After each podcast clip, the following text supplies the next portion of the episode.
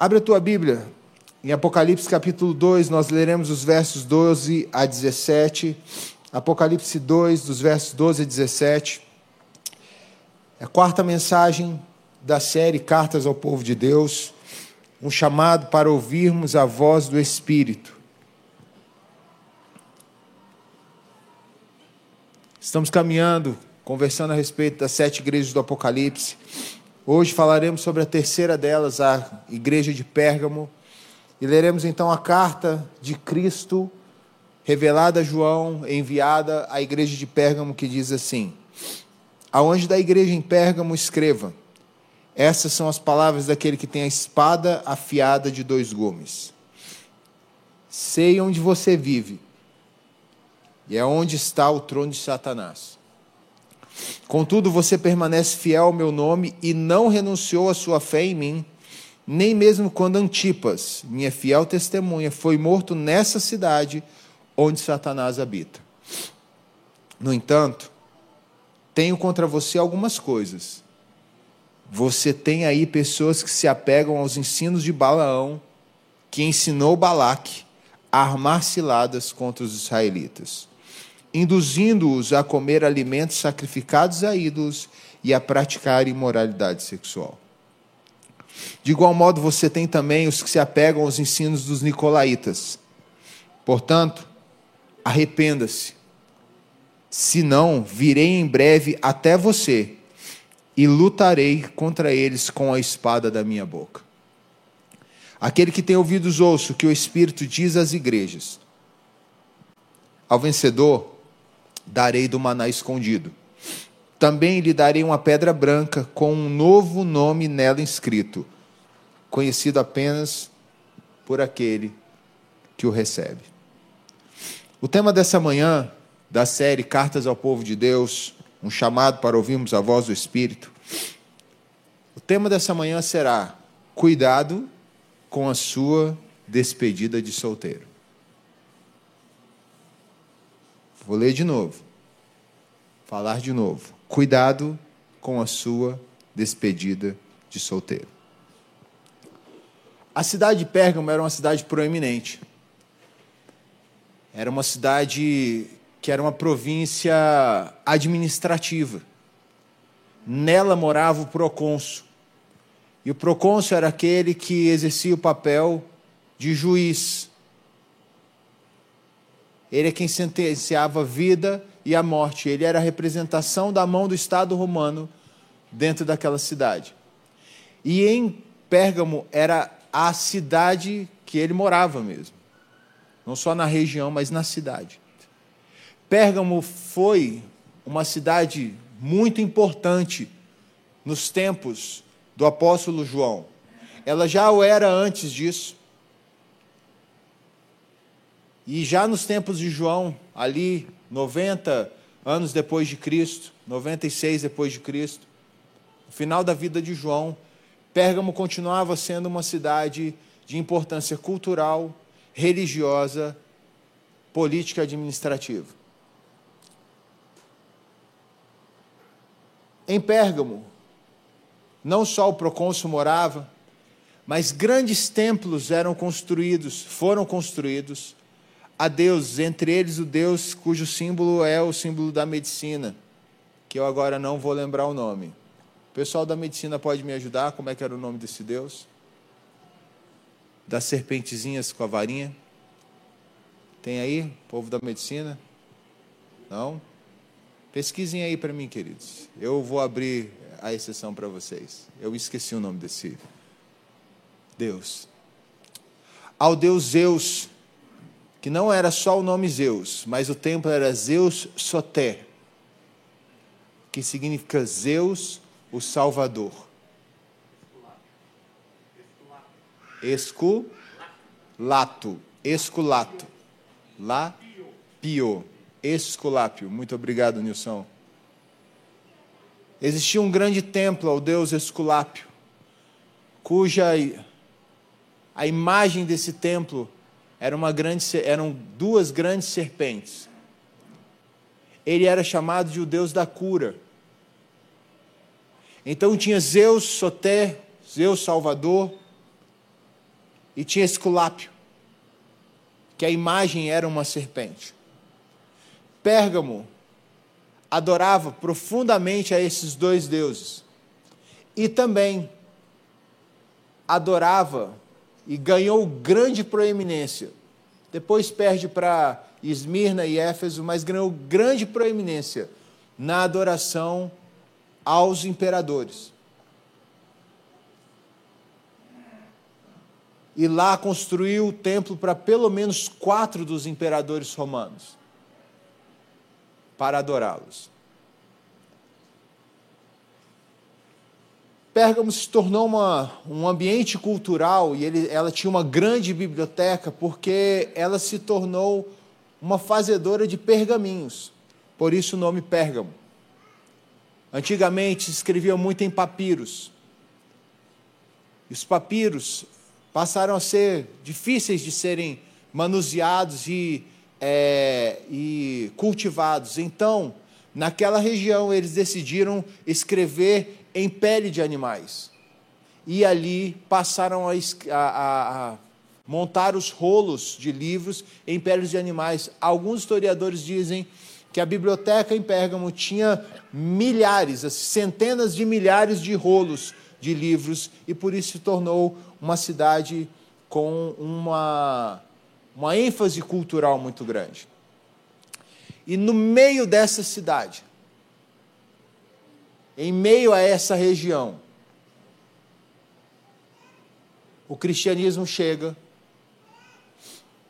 se instala, e ali, o povo de Deus começa a crescer e planta-se uma igreja, a igreja da região em Pérgamo. E essa igreja passa a ser perseguida, nós precisamos lembrar que o livro de Apocalipse é escrito dentro de um contexto de perseguição, para lembrar a esse povo que está sendo perseguido que eles não estão sós e que eles estão debaixo das mãos do Deus Todo-Poderoso. E essa igreja aqui ouve do Senhor alguns elogios mas também reprimendas que são muito importantes para mim e para você no dia de hoje. Por isso eu escolhi o tema Cuidado com a sua despedida de solteiro, porque esta igreja representa a noiva de Cristo agora. E uma noiva que vai fazer parte sabe que está no processo para o dia das suas bodas, para o dia do encontro com o Cordeiro. Assim como Éfeso, que lá atrás o próprio Cristo diz: Olha, volta ao primeiro amor. Dizendo: Olha, vocês esqueceram que eu estou retornando. Vocês passaram a não viver mais dentro dessa visão de que eu venho sem demora. Por isso, voltar ao primeiro amor. Agora, Pérgamo é uma igreja que se envolve, se influencia e se deixa influenciar pelas pela cultura em que está inserido. E Jesus aqui nos ensina, por meio dessa carta, pelo menos seis caminhos ou seis verdades que eu e você podemos ter e levarmos aqui nessa, das lições desse texto. A primeira verdade é que a igreja, ela tem um único Senhor. Jesus Cristo olha para, fala para João, ao anjo da igreja em Pérgamo escreva: essas são as palavras que tem a, de quem tem a espada afiada de dois gumes. No grego, essa expressão aqui, ela é, ela é, é particionada, dando uma ideia, uma ênfase aqui. Diz: olha, essas são as palavras daquele que tem a espada afiada de dois gumes. E ele traz essas três ênfases. Porque, como Pérgamo era um local de habitação do procônsul, o procônsul era aquele que é, tinha o poder de espada, de morte e vida no Império Romano, na questão de justiça. Ele diz: vocês não estão debaixo da autoridade do procônsul. vocês estão debaixo da autoridade daquele que tem a espada de dois gumes. A espada romana era uma espada de dois gumes. E ela tinha esse, seu, esse corte para os dois lados. Ela tanto penetrava porque ela tinha uma ponta, ela não era arredondada, né? como ela também cortava para qualquer um dos lados. Ou o destro ou o canhoto lutariam tranquilamente com uma espada romana. E o procônsul é esse símbolo da espada, onde ele dizia: Você vai morrer, você vai ser condenado. E no meio de uma perseguição, nada mais justo do que entendermos que a cidade de Pérgamo era uma cidade que muitas vezes as pessoas eram presas em outras regiões e eram levadas lá para o procônsul, para lá serem martirizadas, para lá morrerem, para lá serem crucificados, decapitados, lançados às feras. Lá o Estado daria a elas a sua pena capital. E agora Jesus diz o seguinte: não é o procônsul senhor da igreja, não é o procônsul senhor da vida de vocês, o único senhor da igreja é Jesus. Eu sou. Essas palavras são as palavras daquele que tem a palavra, a, a espada afiada de dois gumes. Então, queridos, não temam. Porque toda, toda autoridade que exista sobre nossas vidas sempre estará debaixo da autoridade daquele que é o único que tem a espada afiada. Certa vez, os discípulos de Jesus conversando com Jesus, Jesus os adverte: não temam quem pode tirar a vida física de vocês. Temam aquele que pode consumir o espírito de vocês. E ele não está falando do diabo. O diabo não tem esse poder. Ele está falando de Deus. Jonathan Edwards, quando prega o seu célebre sermão, Pecadores nas mãos de um Deus irado, em que o público que o ouve, ao ouvi-lo, começa a gritar, gemer, clamar a Deus por misericórdia porque sentem abrir um buraco no chão, como se o inferno estivesse os consumindo. Eles entenderam que não é o diabo que tem poder sobre nossas vidas, não é o pecado que tem poder sobre nossas vidas. O único que pode nos condenar e pode destruir a nossa vida espiritual, nos tirar a vida espiritual e nos dar vida espiritual, este é somente aquele que tem as chaves do Hades, do inferno, das mortes da morte nas, nas mãos. É Jesus Cristo. E quando Jesus Cristo olha para esta igreja e ele diz: Eu sou aquele, eles entendem que o procônsul é uma fichinha, porque eles estão debaixo das mãos do Deus que tem toda a autoridade. Isso é consolo, queridos. Essa igreja está sendo consolada por Jesus, porque eles fazem parte, e aí a segunda verdade que nós temos nessa, nesse texto, a segunda lição que esse texto nos traz é que Deus nos planta no, nos lugares certos. Aquela igreja estava vendo é, muitos irmãos morrerem, serem perseguidos. Eles estavam sendo perseguidos. Havia um decreto em Pérgamo que dizia que se alguém fosse achado como cristão Todos os seus bens tinham que ser confiscados, todos os seus direitos eram retirados.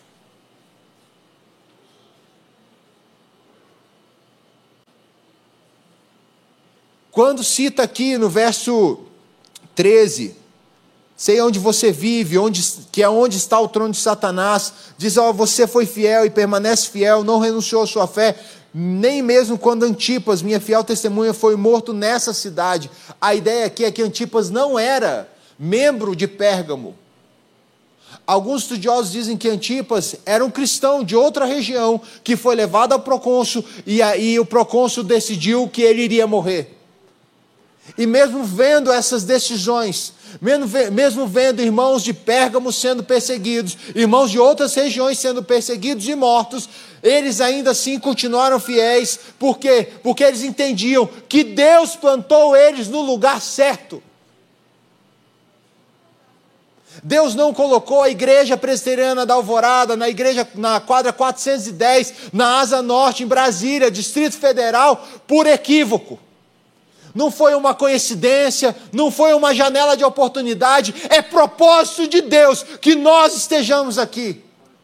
Deus não permitiu que homens como Kelly e sua esposa, como é, Ashbel Green Simonton, homens como é, Homens como José Manuel da Conceição, entre tantos outros homens e mulheres na, na, no Brasil, viessem dos Estados Unidos para cá, se fossem convertidos aqui no Brasil, para que pregassem o Evangelho como uma coincidência. Não, Deus tem um propósito. Deus ama o Brasil, Deus ama esta, esse país, como Deus ama as nações, Deus ama os povos, porque Ele morreu pelo mundo, Ele entregou o seu filho para que esse filho fosse morto pelo mundo, por amor ao mundo.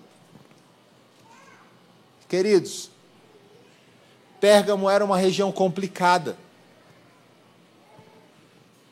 Mas se Deus colocou você num local complicado, numa região complicada, em uma, uma, num momento complicado, numa geração complicada, Deus não se equivocou. Deus tem um propósito com você para transformar a história da sua geração e ser instrumento dele para propagar o amor, o evangelho, a graça, a restauração, a redenção dele. Assim como em Pérgamo. E se Deus te colocou em situações difíceis, ele é esse mesmo Deus que consola a igreja de Pérgamo, dizendo: Eu sou aquele que tem a espada de dois gumes não tem uma autoridade nesse país, não tem um presidente de legislativo, não tem presidente do executivo, não tem presidente de judiciário que vai poder determinar nas nossas vidas quem nos comanda. Isso aqui não é uma fala política ou uma fala de que agora vamos ser desertores. Não. É porque quando nós formos perseguidos, e não pense nós que não seremos, ah, por mais que o Brasil viva um avivamento, aonde o evangelho é pregado de, com, com é, veracidade, onde o evangelho é pregado com pureza, existe transformação, existe milagre, existe mudança de vida, existe conversão, pode ter um avivamento, mas perseguição é certo. Perseguição é certo. E essa igreja vê irmãos de outras igrejas sendo mortos vê irmãos de suas igrejas, da sua, das suas comunidades de fé, sendo retirados os seus direitos. Mas Jesus olha para eles e diz: Eu plantei vocês no lugar certo. Eu quero vocês aqui, porque a minha palavra será semeada por meio da vida de vocês. De todas as verdades que eu vejo como princípio nas Escrituras, a do Deus soberano é uma das verdades que mais salta aos meus olhos. Deus não é pego de surpresa e Deus governa todas as coisas. Abraham Kuyper dizia que não existe um centímetro no mundo que Deus não possa dizer que não é dele. Se tudo na nossa história pertence ao Senhor, nós precisamos confiar que todas as coisas cooperam para o bem daqueles que amam a Deus, que temem a Deus e que vivem debaixo do seu propósito. Todas as coisas cooperam. A terceira verdade nesse texto aqui tem a ver com o tema nosso. Cuidado com a sua despedida de solteiro. Ano passado, eu fiquei com uma tristeza, meu de uma das meninas que eu acompanhei na caminhada. O casamento dela, ela foi casar, e antes do casamento, ela. Né, geralmente você escolhe as pessoas que vão fazer as festas prévias do seu casamento, as suas madrinhas e tudo mais. Ou padrinhos, né? E no mundão aí fora, velho, tem um hábito de que despedida de solteiro é como se fosse realmente você fechar um ciclo de devassidão e agora se tornar uma pessoa casta. É mais ou menos essa ideia. Agora você deixa de ser uma pessoa livre e passou a ser uma pessoa cativa. Tem algumas ideias muito erradas e a gente abraça essas ideias na igreja. E essa menina é uma menina que se diz cristã, que vai à igreja, tem liderança. Que quando eu vi as imagens da despedida de solteiro dela, eu fiquei profundamente triste. Porque de dançarinos, strippers, a músicas das mais indecentes possíveis, a imagens indecentes nos copinhos, nos pratos. E aí a pergunta é: como é que a gente tem lidado, cara, com a forma como nós vivemos o cristianismo e vivemos o mundo? Porque se eu e você somos um na igreja e somos outros nas festas que fazemos, tem alguma coisa errada. E fica um alerta aí para você que vai casar, fica um alerta para você aí que vai fazer festas de 15 anos e você que gosta de fazer as festas de aniversário sua. Pai, mãe, enquanto os seus filhos menores de idade estiverem sob a autoridade de vocês, vocês têm autoridade em vasculhar, inclusive, as músicas que eles vão tocar nas festas deles. Porque é uma tristeza para esse pastor aqui. E nos aniversários dos adolescentes, e até casamentos jovens da igreja, e ouvir músicas que só de pensar na música você fica com vergonha. Quanto mais você ouvir e dançar.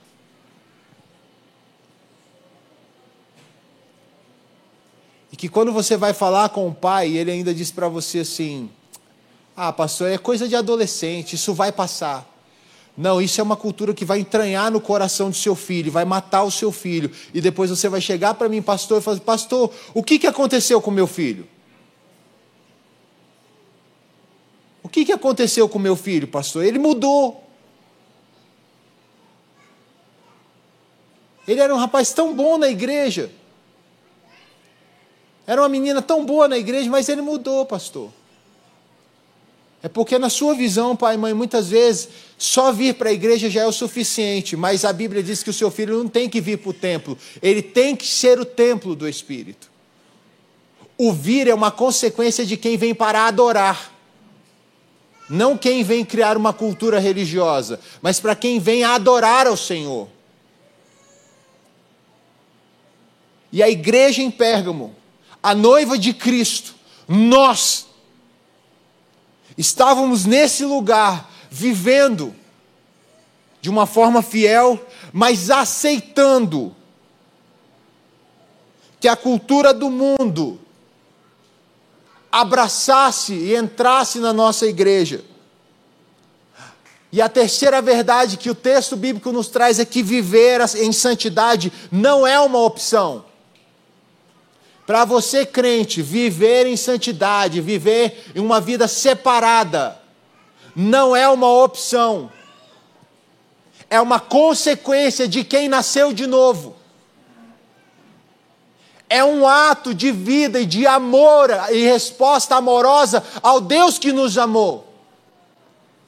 E esta igreja então recebe do Senhor Jesus duas reprimendas, e ele diz: Eu tenho algumas questões com vocês. E a questão algumas aqui não é porque é pouca. Ah, não, é só uma coisa ou outra. Não. Aqui, embora sejam poucas coisas, são coisas extremamente importantes. Que se nós não levarmos em consideração, nós ruiremos com a igreja do Senhor, nós vamos macular a noiva de Cristo e nós vamos contaminar o templo do Espírito que somos nós.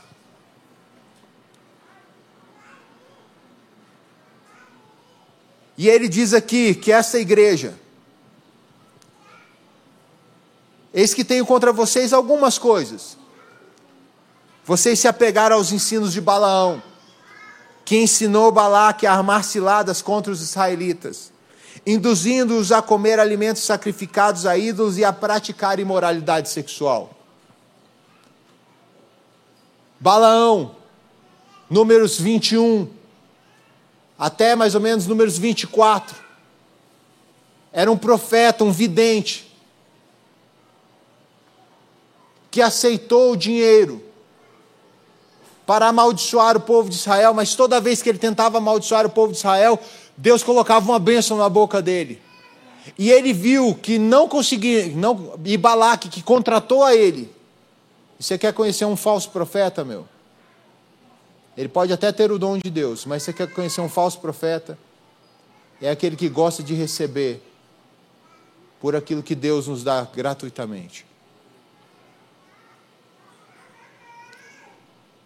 Aquele que gosta de receber aplausos, palmas, honra, dinheiro, mimos.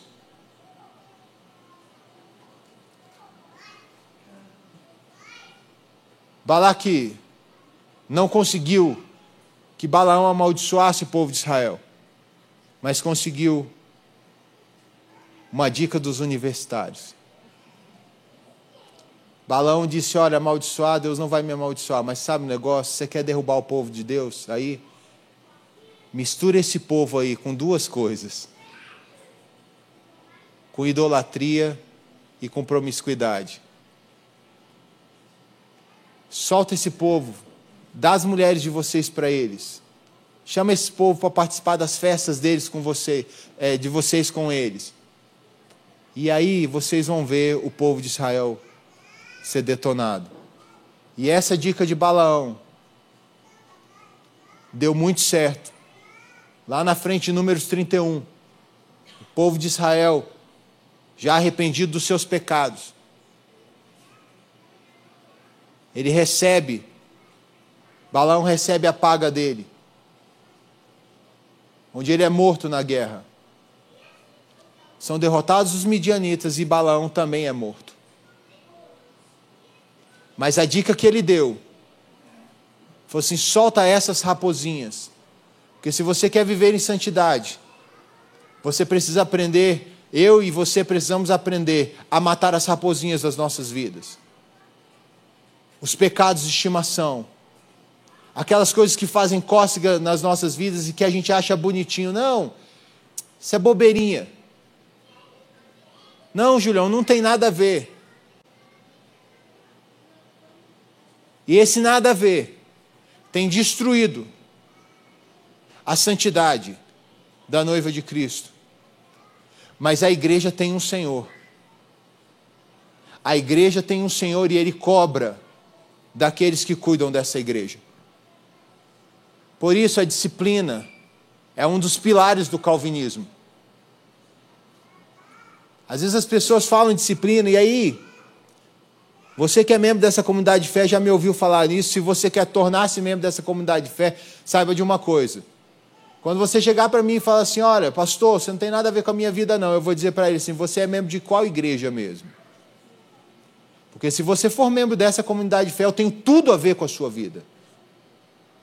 Qualquer um de nós aqui tem tudo a ver com a sua vida. Qualquer líder dessa comunidade de fé aqui tem tudo a ver com a sua vida. Porque dos três pilares do calvinismo, um deles era a pregação da palavra, era a celebração dos sacramentos e a disciplina. Porque a disciplina não é para a morte. Ninguém disciplina para matar o outro. Isso é vingança. Isso é punição. Disciplina é para trazer vida, para trazer amor, graça e uma nova visão para você, é restauração. Mas você precisa tomar um puxão de orelha. Porque se não tomar um puxão de orelha, você não volta para o caminho. E a palavra de Deus não veio para afagar seu coração, ela veio para dinamitar o seu coração. É diferente. Ela não é um bálsamozinho, um perfumezinho. Ela é o dínamo de Deus para mudar você. E dentro dessa perspectiva aqui, a igreja de Pérgamo era uma igreja extremamente zelosa. E dizia: não, não é César o meu senhor. Não são os templos dos imperadores os, os meus templos. Mas ela deixou e ela se calou com as raposinhas entrando. E as raposinhas, quando elas entram, elas destroem o vinhedo. E a raposinha da imoralidade, a, a raposinha é, dos costumes mundanos entrando na igreja e não sendo confrontados, essas raposinhas vão mais tarde se tornar dinossauros.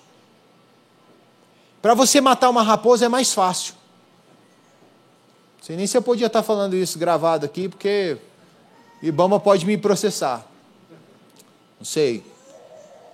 Mas matar um dinossauro é bem mais complicado. A, a, o armamento é diferente. E nós costumamos deixar as raposinhas crescerem a ponto de virarem dinossauros. No Pequeno Príncipe, ele diz para o piloto, fala assim, ó, Desenha para mim um carneiro. Para quê? Porque eu tenho umas plantas lá no meu planetinha que ele precisa comer, que eram os baobás. Baobá é uma árvore. Quando está crescendo, bonitinha, parece uma, um galinho normal, como todos os outros. Mas quando ela é uma árvore adulta, para você arrancá-la, o estrago que ela faz no chão, porque uma árvore adulta de baobá precisa de pelo menos 30 pessoas de mãos dadas para circundar essa árvore toda. E o pequeno príncipe nos dá uma lição aqui. Se você arrancar as raposinhas aí, os baobás da cultura, que são pecaminosos, enquanto eles são pequenos, é mais fácil. Mas se você permitir que esses baobás se tornem maduros no seu coração e no meio da igreja, você vai causar buracos profundos na sua geração. E você e eu seremos responsáveis por condenar toda uma geração, porque nós deixamos os baobás do pecado e das influências da cultura entrarem nas nossas vidas. E aqui, queridos, eu não estou dizendo para você viver como um ET. Eu estou dizendo para que você tenha a palavra de Deus como métrica em tudo na sua vida. Nas músicas que você ouve, que você canta e que você é, ainda faz propaganda delas para outros. As roupas que você usa. Ah, pastor, a roupa é. Tem uma galera aí que gosta de vestir umas roupas com 50% de desconto mas é 50% menos de roupa. Tem os meninos que vai vestir umas calças aí, umas camisetas aí que eles pegam do primo de 3, 4 anos de idade. Se ele respirar, rasga. Nós temos que tomar muito cuidado com isso, porque é isso que nós estamos falando para o mundo que é evangelho. O evangelho pode não ser uma ordem de costumes ou de vestimentas, mas ele, ele permeia todas essas coisas nas nossas vidas as canções que eu ouço, os filmes que eu assisto, as conversas que eu tenho, os livros que eu leio, as roupas que eu visto. Não é por conta das roupas, é o que me leva a, a, a vesti-las, é o que me leva a ler, é o que me leva a assistir, é o que me leva a cantar. Tem uma galera, mano, que quando eu estou na igreja e vejo cantando, o cara parece que está morrendo. Rapaz, você botar Marília Mendonça, canta de olho fechado, assim, levantando a mão e gritando. Ô oh, querido, a gente tem que ser coerente. E se você recebe um puxão de orelha, como essa igreja recebeu, agradeça a Deus, porque Deus te ama. E Ele não divide a glória dele com ninguém, e a santidade dele é que nos faz ser separados nesse mundo. Ele nos justificou, ele nos santificou para sermos iguais a ele e não iguais ao velho Adão.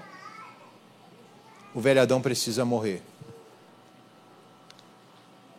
Se viver a santidade não é uma opção, cuidado com a forma como você vive a sua despedida de solteiro. Nós precisamos reavaliar como tem sido a nossa vida até o dia que nós vamos nos encontrar nas bodas do Cordeiro e nós vamos ser a noiva que vai casar com o noivo. E a gente precisa saber o que a gente tem feito, como a gente tem vivido, como a cultura tem influenciado o nosso coração. Precisamos aprender a detectar as raposinhas, as influências das ideologias. As ideologias, sejam elas de direita, de esquerda, sejam elas conservadoras ou progressistas. As ideologias, elas sempre são perigosas, porque elas sempre são o extremo e elas nunca são o evangelho. Elas têm sombras do evangelho, mas elas não são a essência do evangelho. E nós precisamos rever isso. E nós não podemos, como igreja, nos dividir por conta de ideologias. Nós temos que nos dividir por conta de pecado, dizendo: olha, isso aí não é aceito, por isso é disciplina. E se o cara é rebelde, então o que a palavra de Deus diz, na nossa quinta verdade, é levar a sério a face do leão, porque ele diz: se vocês não falarem, eu virei e eu lutarei contra eles dentro do meio de vocês. E eu usarei a espada no meio de vocês. Eu não sei se para você isso faz sentido, se isso te traz emoção, mas isso me arrepia. Porque o Senhor da igreja uma vez chamou o povo de Israel dizendo: Prepara-te, ó Israel, para te encontrares com o teu Deus. E aqui Jesus não está falando da segunda volta dele, não. Ele está falando de um Deus que intervém na sua igreja e que ele pesa a mão para que a igreja entenda que ela precisa se arrepender e que ela é do Senhor. E foi isso que Deus falou para o povo de Israel lá no norte, quando usou Amós, dizendo: Prepara-te para te encontrar com o teu Deus. Ali não era porque Deus ia abraçar o povo, fazer carinho, dizer como você é lindo demais. Não, é porque Deus ia esmagar esse povo. Porque Deus ia pisar nessa galera. Porque Deus ia quebrar esse, essa cana. Para que esse povo saiba que Ele é Deus. E nós não podemos negligenciar a face do leão. Porque, embora Cristo seja o cordeiro, ele não deixou de ser o leão. E aqui Jesus fala para a igreja em Pérgamo: vocês se preparem, porque se vocês não começarem a dizer para os irmãos, está errado, vem cá, senta aqui, vamos mudar de vida, e vocês permitirem que essas coisas entrem no meio de vocês, os nicolaítas, a teologia de Balaão, as imoralidades, os contextos culturais, já viu tudo que não presta lá fora, a gente quer adaptar e dá, faz sucesso, a gente quer adaptar e trazer para dentro? Porque não, a gente tem que alcançar o pessoal lá de fora, tudo que não presta lá fora. É, a gente, e deu certo, a gente gosta de cristianizar e trazer para dentro. Não, mas isso está dando certo lá fora, alcança jovem, alcança as pessoas, muda a vida. E aí a gente está cheio de teologia de coach, Está cheio de, de dancinha estranha dentro da igreja aí é, é, acontecendo, cheio de vocabulário errado, porque a gente cristianiza as coisas. E por fim, queridos,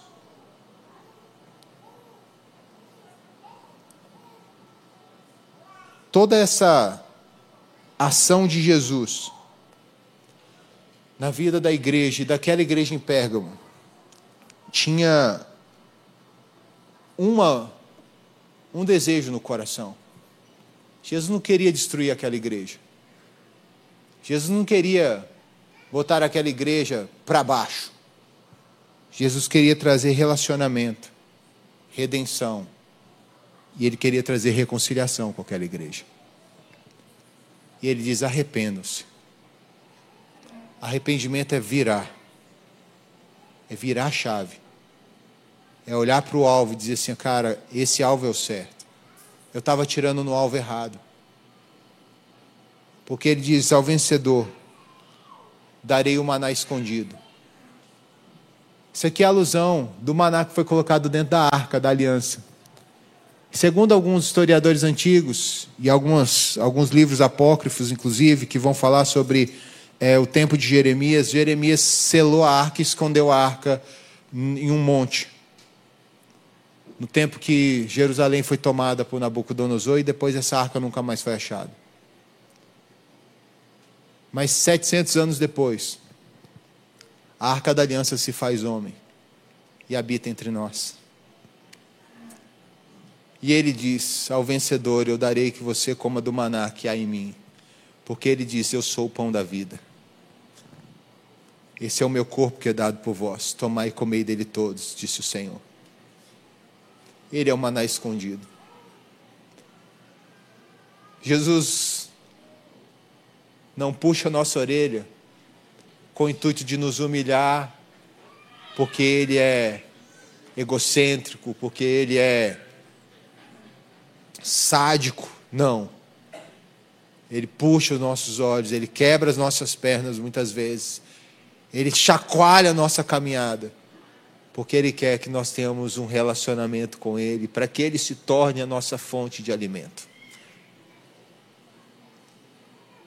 E ele diz: Também darei uma pedra branca, com um novo nome nela inscrito, conhecido apenas por, aquele, apenas por aquele que o recebe.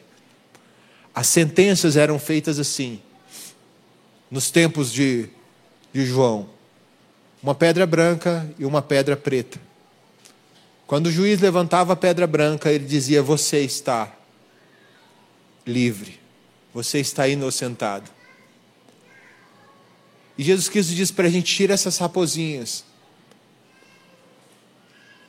O apóstolo João escreve: Filhinhos, eu vos escrevo a fim de que vocês não pequem, mas se pecarem, vocês têm um advogado para com Deus que é Jesus Cristo justo, e Ele é a propiciação, Ele é o pagamento no lugar de vocês, não só pelo pecado de vocês, mas por todo mundo. Jesus Cristo é o juiz. E aqui Ele está dizendo: olha, até aqui eu levanto a pedra branca, no dia da minha volta não dá mais para levantar a pedra branca para quem não tem como levantar a pedra branca. Ele vai separar os bodes das ovelhas. Ele vai separar o joio do trigo. E nesse dia haverá festa de um lado e do outro, choro e ranger de dentes. Mas ele diz ao vencedor, aquele que, que entender e matar essas raposinhas, eu vou levantar a pedra branca. Eu já levantei a pedra branca. E a pedra branca também era o convite para o banquete. Se você era como se fosse um convite. Se você tivesse essa pedra branca, você podia depositar e entrar no lugar. Como você é convidado hoje, como é que é o seu nome? Ah, seu nome não está na lista, então vaza. E essa pedrinha branca era esse convite para o banquete. E Jesus Cristo está dizendo que Ele não só quer nos dar relacionamento, Ele quer nos dar redenção, mas também Ele nos chama ao banquete porque Ele quer nos dar reconciliação. Mas para isso, queridos, lembre-se sempre: a igreja tem um único Senhor. Você foi plantado no lugar certo, na geração certa. Que viver em santidade não é uma opção. Cuidado com as raposinhas que você tem colocado na sua caminhada. Leve a sério a face do leão porque Ele tem relacionamento, redenção e reconciliação para você. Então, cuidado. Como vai ser a sua caminhada até o dia das bodas? Cuide-se com o que você faz na sua despedida de solteiro. Feche os olhos. Oremos ao Senhor. Santo Deus, nós te louvamos e benzemos o teu nome e pedimos a tua bênção sobre nós. Pedimos que o Senhor aplique em nós a tua palavra e aplique em nós, ó Deus, ó Pai, os princípios eternos, ó Deus, por meio do Teu Santo Espírito. Que agora maravilhosa graça do nosso Senhor e Salvador, que o amor de Deus Pai e a consolação, são amizade, cuidado do Espírito Santo de Deus, o confronto e o conforto do Espírito, seja sobre sua vida, meu irmão e minha irmã, sobre todo o povo de Deus espalhado por toda a terra, até que Cristo venha. E Ele virá, cantamos.